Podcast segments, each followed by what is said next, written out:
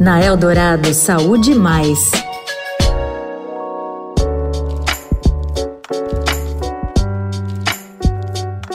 Olá, eu sou a Sara Oliveira e eu tô de volta com o quarto episódio da série, da nossa série especial Saúde Mais. Eu digo nossa porque eu tô recebendo tantas mensagens no Instagram, por DM, no Twitter. É, os ouvintes aqui da rádio. Eu também fico feliz em fazer parte dessa série, em poder falar de saúde, principalmente nesses momentos, né, que a gente viveu nos últimos dois anos e meio com a pandemia. Muita coisa mudou na nossa rotina, né? Hoje a gente vai falar dos casos de burnout, que nada mais é do que a síndrome do esgotamento profissional, né? Vários transtornos mentais que podem ter como gatilhos as pressões no trabalho, as pressões profissionais. Mas como é possível identificar essa síndrome do esgotamento profissional?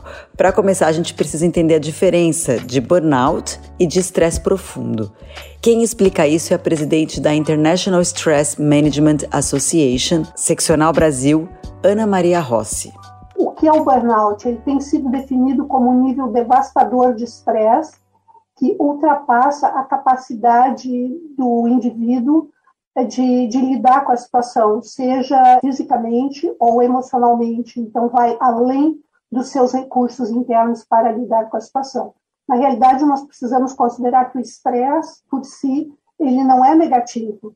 O estresse é parte da nossa vida e ele pode ser muito positivo. Uma promoção desejada no trabalho, o nascimento do, do filho planejado, são situações que causam estresse positivo.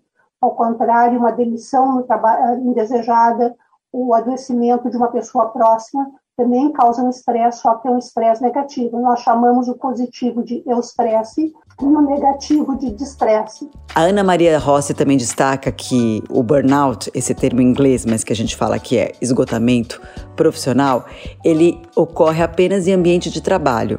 Ela também explica quais são os fatores para a gente poder identificar quando a pessoa está vivendo essa situação. Para existir o burnout, nós temos que ter três diferenciais. Um deles é a exaustão. É aquela exaustão que não passa com férias, que não passa com final de semana, uh, enfim, que não passa com feriadão. Ela é uh, inerente à pessoa. E eu falo exaustão, não é cansaço, não é fadiga, mas é uma exaustão da pessoa muitas vezes não ter condições nem de levantar da cama, de tomar o seu banho, enfim, de fazer a sua higiene pessoal. O segundo é o ceticismo. E aí a grande confusão com a depressão, porque a pessoa não vê saída, ela se torna cínica, ela se torna alienada, indiferente. E o terceiro componente é em relação à eficácia. Essa pessoa, ela se reconhece que ela não está conseguindo ser competente no que ela está fazendo.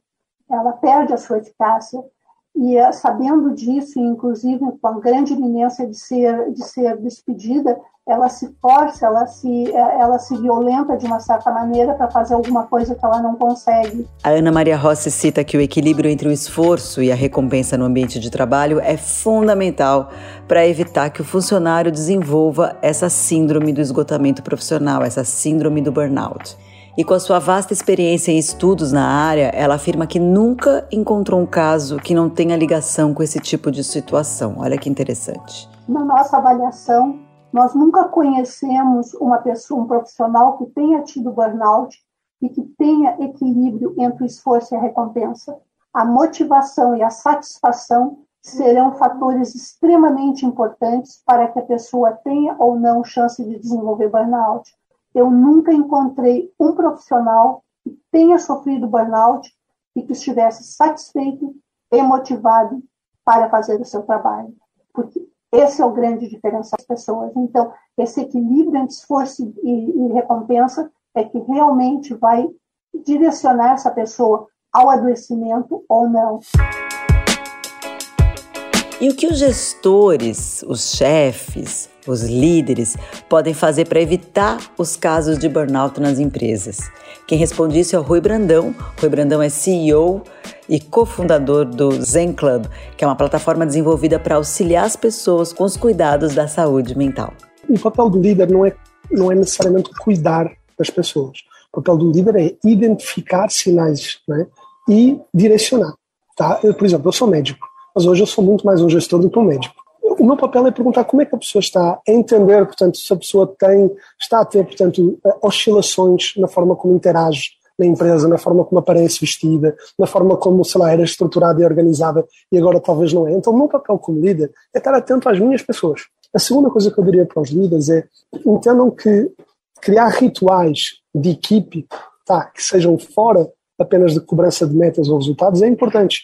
A gente consegue entender muitas, compartilhar muitos aprendizados, formas de talvez até uh, diminuir pressão no, no, no, grupo, se a gente olha para os nossos filhos como um grupo e não só como indivíduos, não é?